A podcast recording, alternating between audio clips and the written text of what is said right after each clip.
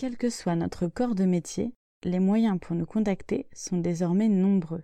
Grâce aux mails, appels, SMS, groupes de messagerie instantanée, et si vous avez décidé de rejoindre le programme Jomobox, c'est que vous acceptez de reconnaître que vous étiez trop connecté. D'autres personnes n'en sont pas au même stade, et ce sont elles que nous allons cibler dans ce podcast. Votre défi sera de lister vos pollueurs d'attention, ces personnes qui ont tendance à vous interrompre de manière intempestive dans votre journée, qu'ils appartiennent à la sphère du travail, de la famille ou des amis. Décidez ensuite par quels moyens de communication et à quelle fréquence chaque pollueur devrait s'adresser à vous pour vous alléger.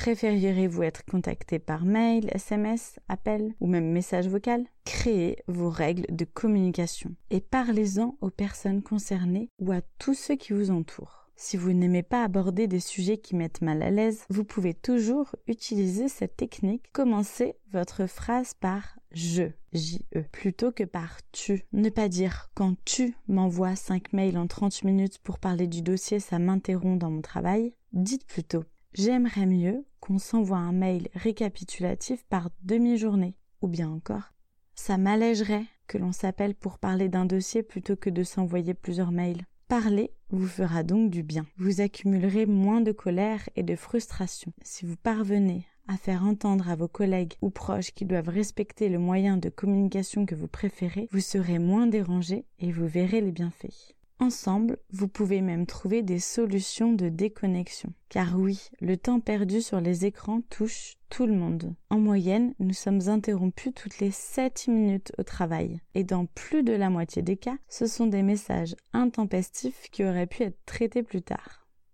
Voici donc quelques solutions pour être plus productif au travail.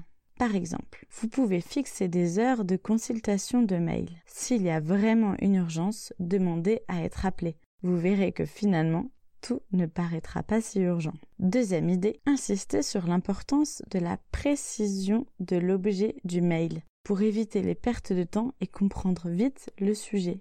Troisième idée, proposez des réunions en petits comités, dehors ou en marchant. Parlez en s'aérant nourrit l'esprit et aide à apporter des solutions. C'est de plus en plus utilisé aux États-Unis et ça s'appelle simplement le walk and talk et ça cartonne. Et mon accent aussi. Pensez aussi à l'outil Doodle pour trouver un rendez-vous qui arrange tout le monde au lieu de recevoir toutes les disponibilités et le débat suscité. Si vous avez besoin d'utiliser Facebook pour votre activité professionnelle ou que vous n'arrivez pas à l'éradiquer, vous pouvez ajouter une extension qui permet de ne plus voir le fil d'actualité qui tend à vous égarer. Vous avez là une jolie palette d'outils pour être moins sollicité au travail.